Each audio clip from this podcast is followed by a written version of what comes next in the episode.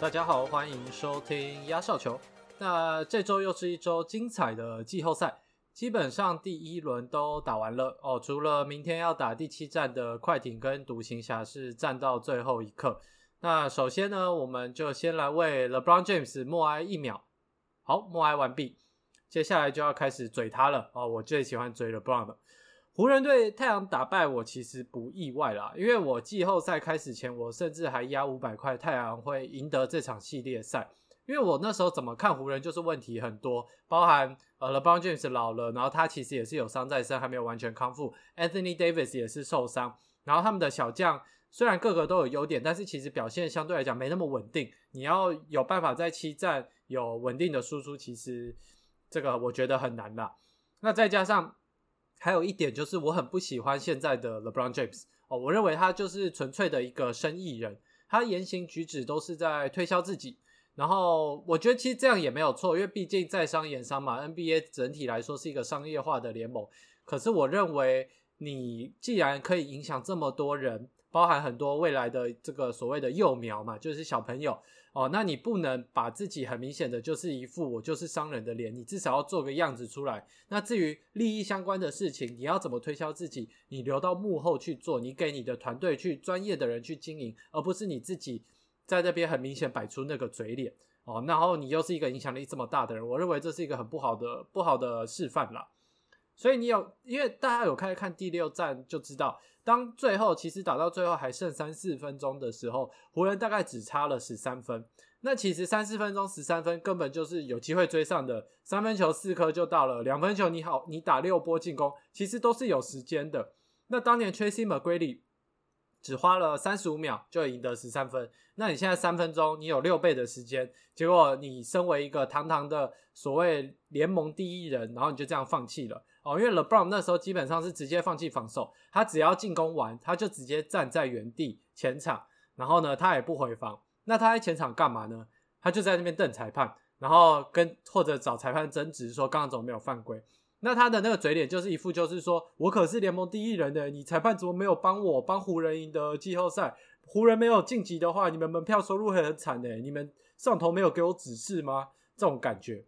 所以就是。根本就是很像以前在打比赛，然后你看到有懒得回防的人，他就直接站在前场，然后他还期待你成功防守，然后长传给他，他可以轻松得分刷数据。他根本就是完完全全一个样子哦，根本超屁孩的。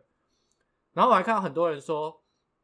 不要怪 LeBron，因为他队友太雷，他那场打得很拼。那场系列战他都是一个人在打，所以他很累了哦。反正就是在帮他找借口。但是我同意这些，但是我只能说这些都不是你直接放弃防守的理由。而且他那些所谓太雷的队友，好歹也拼战到最后一刻。结果他这个所谓的球队老大哦，自称的历史第一人 GOAT，在那边找裁判吵架不回防。啊，要是我是队友的话，我马上回去找我经纪人说，我没办法离开他身边，因为我觉得 Brown James 现在就是变成一个。这个 toxic 英文来讲就是 toxic，就是说有毒的人啦。你待在他旁边，你反而会被他这个有不好的影响这样子。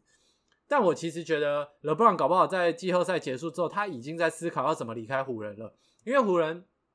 接下来几年，我觉得不太可能有机会再夺冠，因为他们个呃把所有的筹码全部压在 LeBron 跟 Anthony Davis 上。那当然去年他们在泡泡赢了冠军，可是接下来几年他们要动的。很难啦，他们顶多就是不签一些球员，然后签一些绿叶型球员，可是核心可能大致上不会变动太多。所以，呃，我觉得 LeBron 就是那种当球队开始走下坡，或者停滞不前，或者很明显没有办法再拿到冠军的时候，他就会离开的人。哦，当年他被选到骑士嘛，那时候骑士他打得很拼啊，结果他不行，他就去热火组团，结果热火好拿让你拿了冠军，所以他又回到骑士。然后呢，他回到骑士待了四年就走了。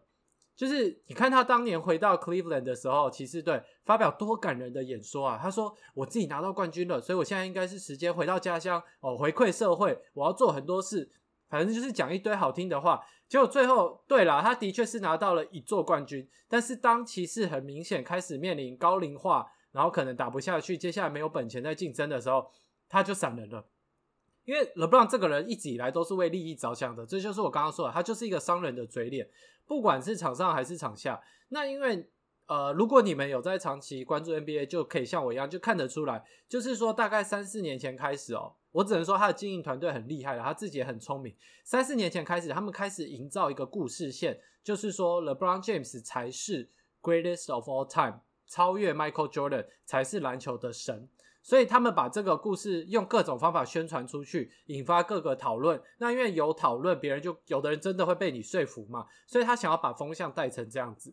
然后他自己也认为啊，像他去年赢了之后，他就说 I want my goddamn respect，意思就是说，他认为现在我们给他的尊重还不够，他想要更高一阶的，像是我们给 Jordan 一样，称他为篮球之神的这种尊重。所以他自己一直都把自己放在跟 Jordan 同一个平台上，甚至超越 Jordan 的来比。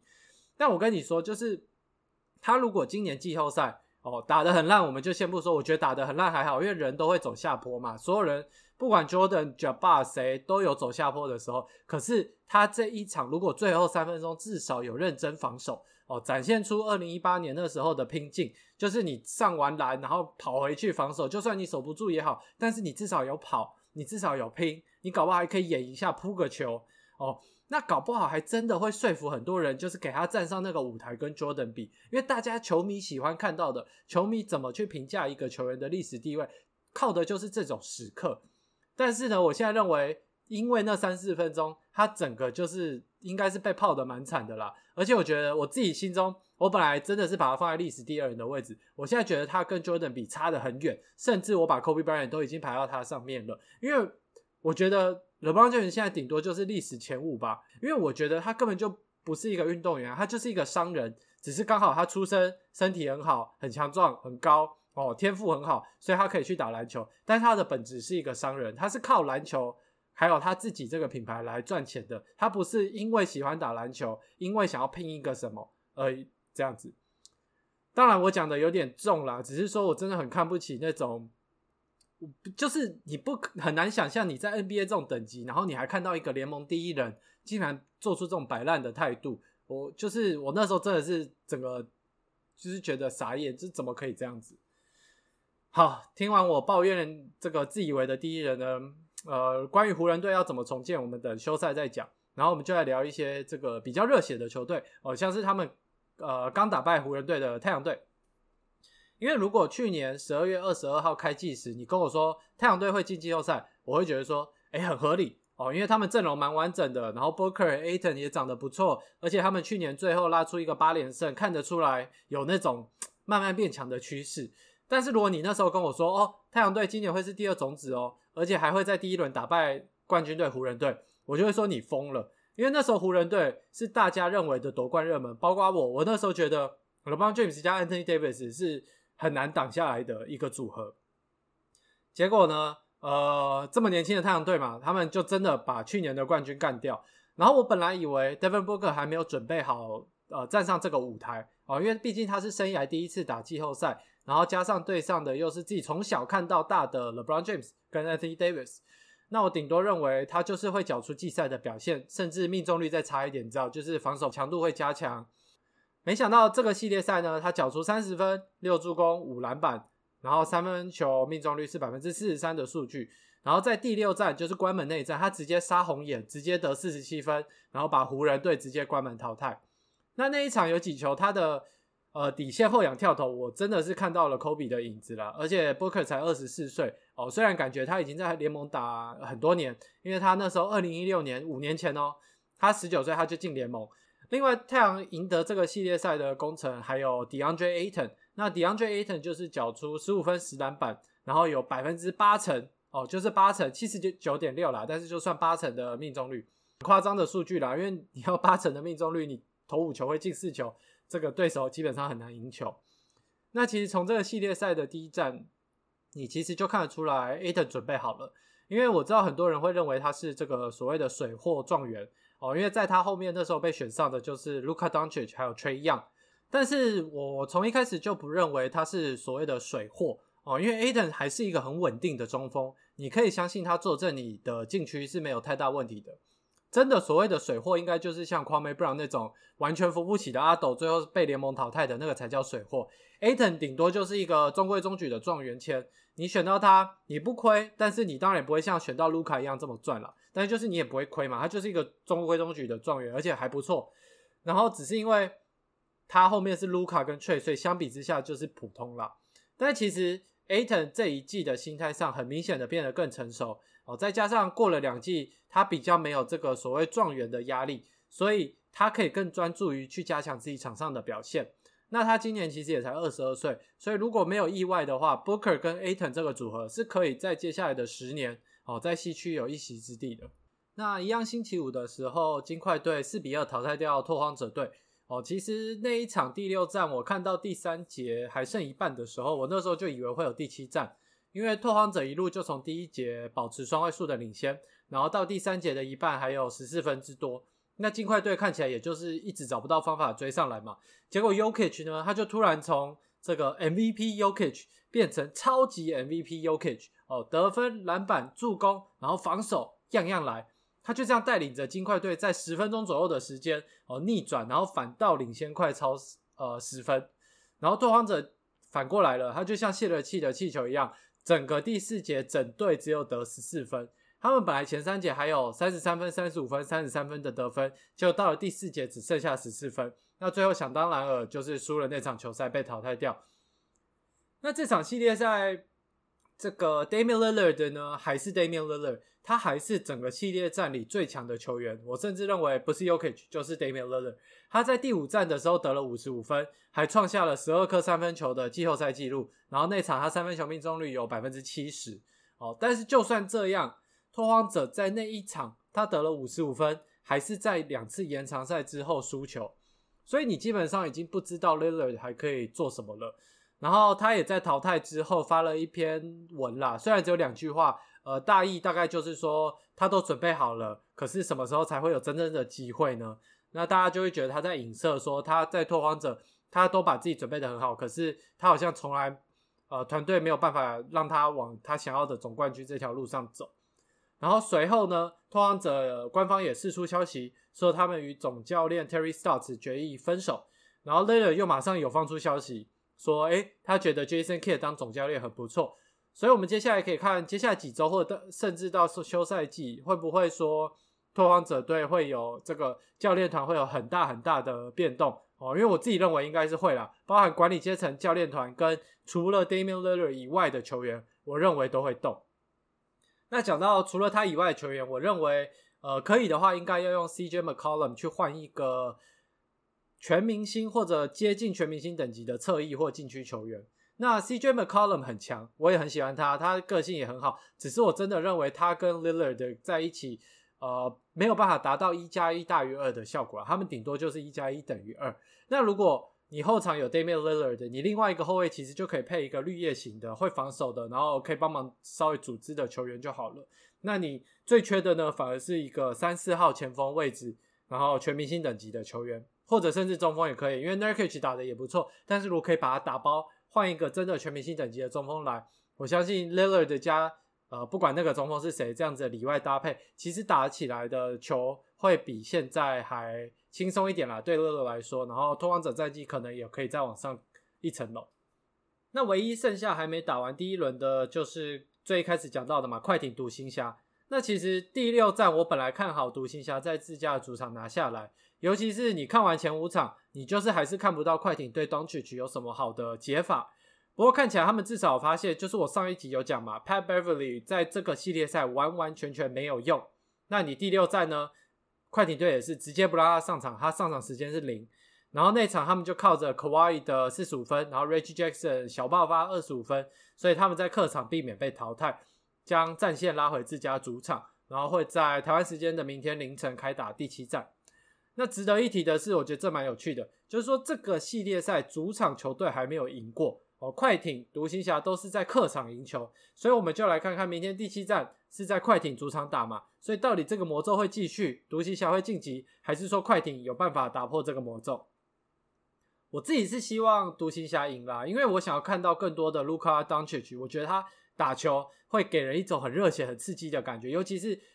你可以说他现在是一个人扛着独行侠在走，所以他如果可以扛着独行侠走更远，我觉得对整体联盟对他个人是更好的一件事情。不过很理性、很理性的来看，快艇队的阵容的确是真的比较完整哦。就是说，严格来说，你如果卢卡· c 奇奇没有发挥百分之百，甚至超过，那独行侠你要有其他人跳出来扛下赢球的责分责任的机会会比较小。但是快艇队，你除了 Kawhi，如果 Kawhi 宕机了，你至少还有一个 Paul George 可以跳出来扛下重责大任，而且 Paul George 是可以承受这个压力的人。但是呃，我这边也要帮 Porzingis 算是哀悼吗？因为我认为他已经回不去他以前的这个 Porzingis 的样子了。他第六站出场三十一分钟，七分五篮板三助攻，就是等于没有啦。然后整个系列赛也是平均十三分四篮板一助攻，连他们的后卫五尺二的都比他这个七尺长人的篮板还多。那偏偏他应该理论上，他们当初把他换来独行侠，他就是要是除了卢卡当曲以外的第二把交易，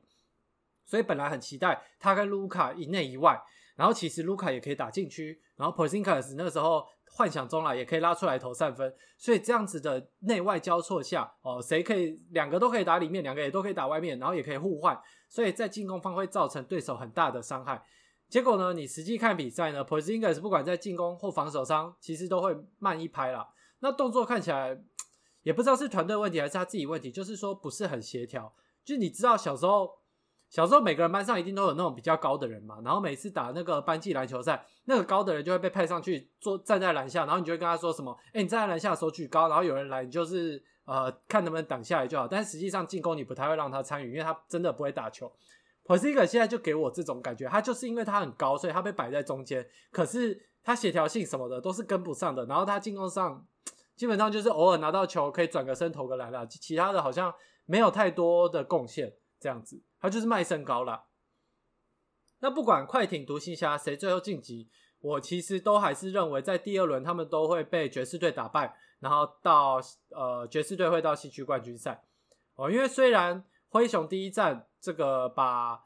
呃爵士队打败嘛，然后跌破大家的眼镜。然后我当时也认为说，哎，搞不好灰熊会带给爵士队一个很难打的系列赛，因为灰熊对那些小将展现的拼劲，那时候就是大家很看好嘛，而且大家最喜欢这种剧本的，就是黑马打赢这个第一种子。不过在第二战 Donovan Mitchell 回来之后，爵士队就直接连赢四场，然后最后一场还是大比分压倒性的胜利晋级。那这几个这几场，呃，还是有几个亮点啦。一个就是说，Jamoran 那种天不怕地不怕的态度哦，因为一般人你当看到 Rudy Gobert 在禁区，你应该会尽量避免正面冲突。但是 Jar 就是一副，我就是要在你头上灌篮，然后我要上海报，然后你就是被我灌的那个人的那种态度，然后他就一直切入，一直想要扣他篮。那当然，这个你也可以说是他一个缺点，就是说他太毒了，而且太冲了。然后他呃说真的还不擅长组织进攻，他就是一个人带球进攻的那种球员型，所以他让队友呃他没有办法让队友也跟进一起创造出好的一个出手机会了。不过 Joe 还是很年轻，然后看完他过去两周的表现，你至少可以说他完全抗压性很强，而且他什么都不怕，所以只要他愿意，他绝对是成长幅度是很大的，所以我也蛮期待他之后的成长。那另外 Dylan Brooks 真的是。呃，我老实说，完全这个系列在之前我只有听过，但是我完全没注意过的球员。可是我现在会刻意去搜寻他的球员卡，看一下市场如何，看能不能捡个便宜。因为我觉得他的表现真的是太好了。他在对上西区第一的爵士队，自己打的跟科比一样，就是就算有防守者，他前面他也不怕，就是还是给你一样，直接跳起来投篮或者直接切入，然后谁管你的？他就是想办法把球放进去。所以他本来赛季平均十七分，他在这个系列赛拉到平均二十六分。然后，如果他可以当灰熊队的稳定的第二得分手，然后加莫瑞发展他的组织能力，那这对灰熊在接下来几年一样，跟太阳一样嘛，就是因为这两个人他们会变得蛮恐怖的。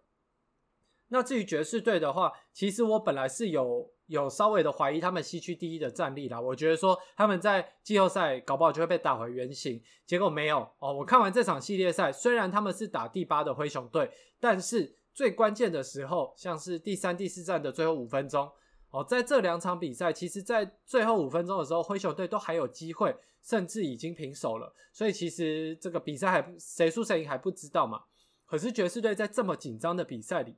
还是稳稳的处理球，然后在每一波进攻都找出最佳的出手机会。所以你会看他们这两场都是最后几分钟顺利的打出一波可能十比二或十五比四的攻势，然后就这样带走了胜利。然后。呃，其实你有兴趣，真的，我建议可以回去看，很明显的反呃对比，就是说灰熊队已经开始急了，他们只要赢运过半场，稍微有空档，他们就投三分，然后就冲进去。那爵士队呢，则是哎慢慢的哎不急不徐的运过半场之后传传传，然后呢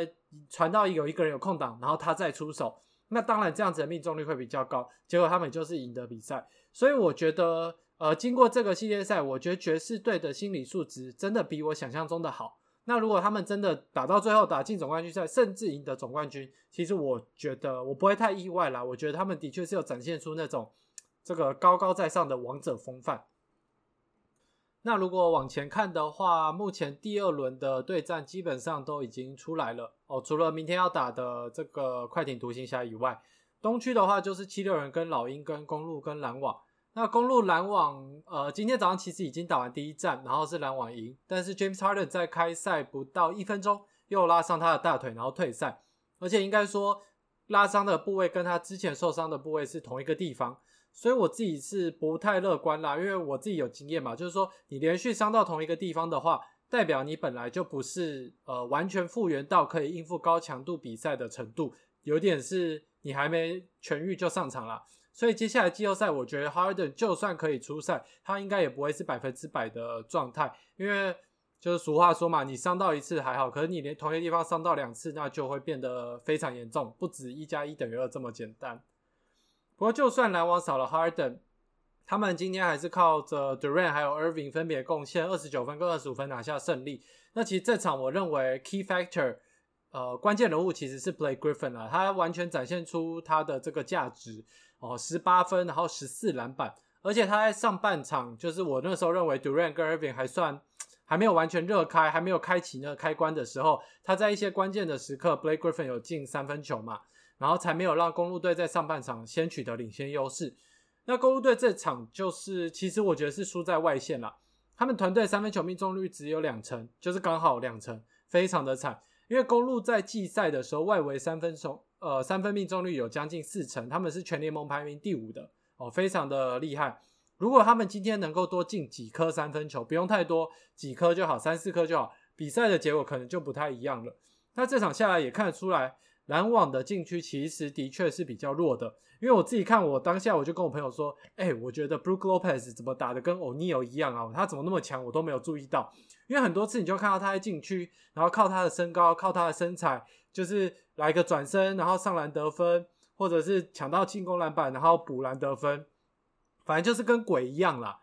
但是，呃，我也不确定这个是不是因为今天篮网的策略可能就是加强外围的防守。因为今天说真的，公路的三分球命中率不佳，还有一个很大原因就是他们几乎不是在完全的大空档出手，就是他们每一次三分球出手都是基本上是有防守者在你面前的这种出手啦，不是真的就是那种大空档，所以这一定有影响他们的命中率。不过我自己认为，呃，公路队不会整个系列赛都会被这样压着打，尤其是如果 Harden 受伤的情况下，我是看好公路队晋级的。呃，就算本来 Harden 有上场，我本来也是看好公路队晋级，因为我自己觉得公路队的阵容是真的比较完整啦。那今天其实你看得出来投篮都投不进，也有也有可能是因为他们休息比较久，因为他们打完热火队到现在其实休息了一个多礼拜。那呃，你对于一个专业的球员来说，一个多礼拜没有真的比赛打球，突然上场又要打篮网队这么强的球队，那个节奏上或者呃体感上一定会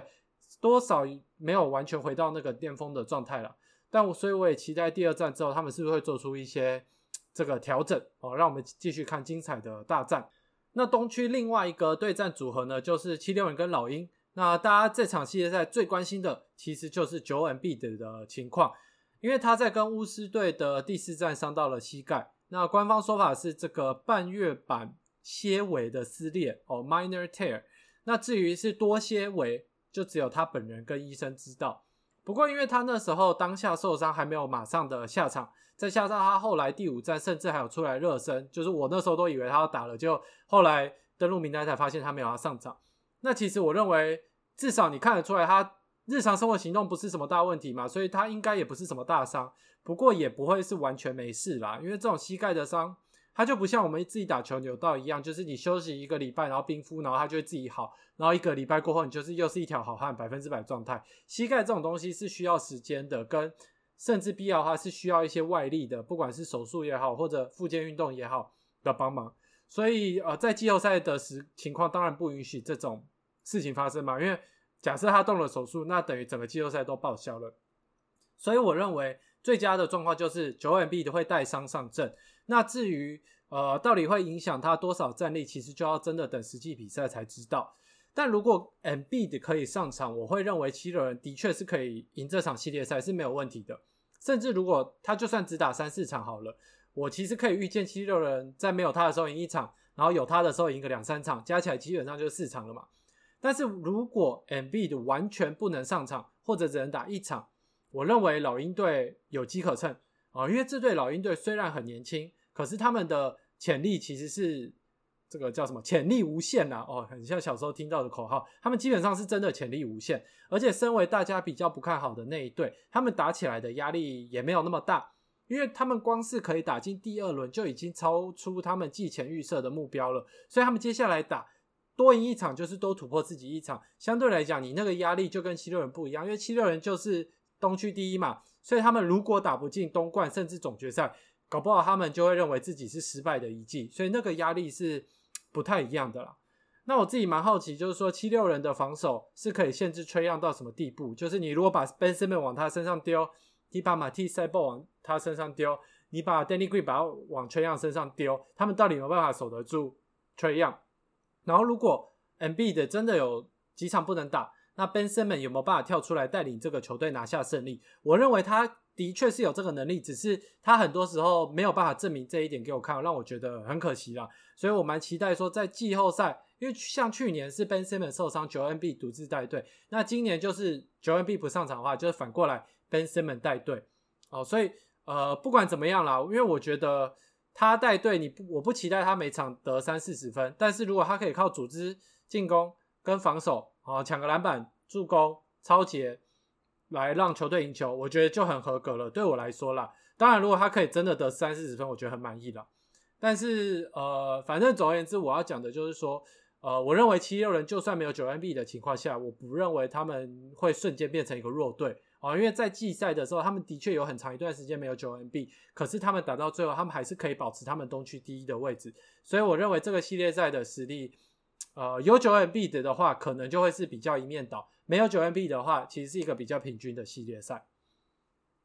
那以上就是这一集的压哨球。然后下一周呢，当我们呃我在录的时候，第二轮比赛应该至少都会打个两三场。那剩下八支球队基本上个个都是强队哦，没有软柿子，所以相较于第一轮，我们更可以观察得出来哪一支球队是真的有那个实力走到最后，然后哪一支是比较没有可能第二轮就会止步。那我们就下周见，拜拜。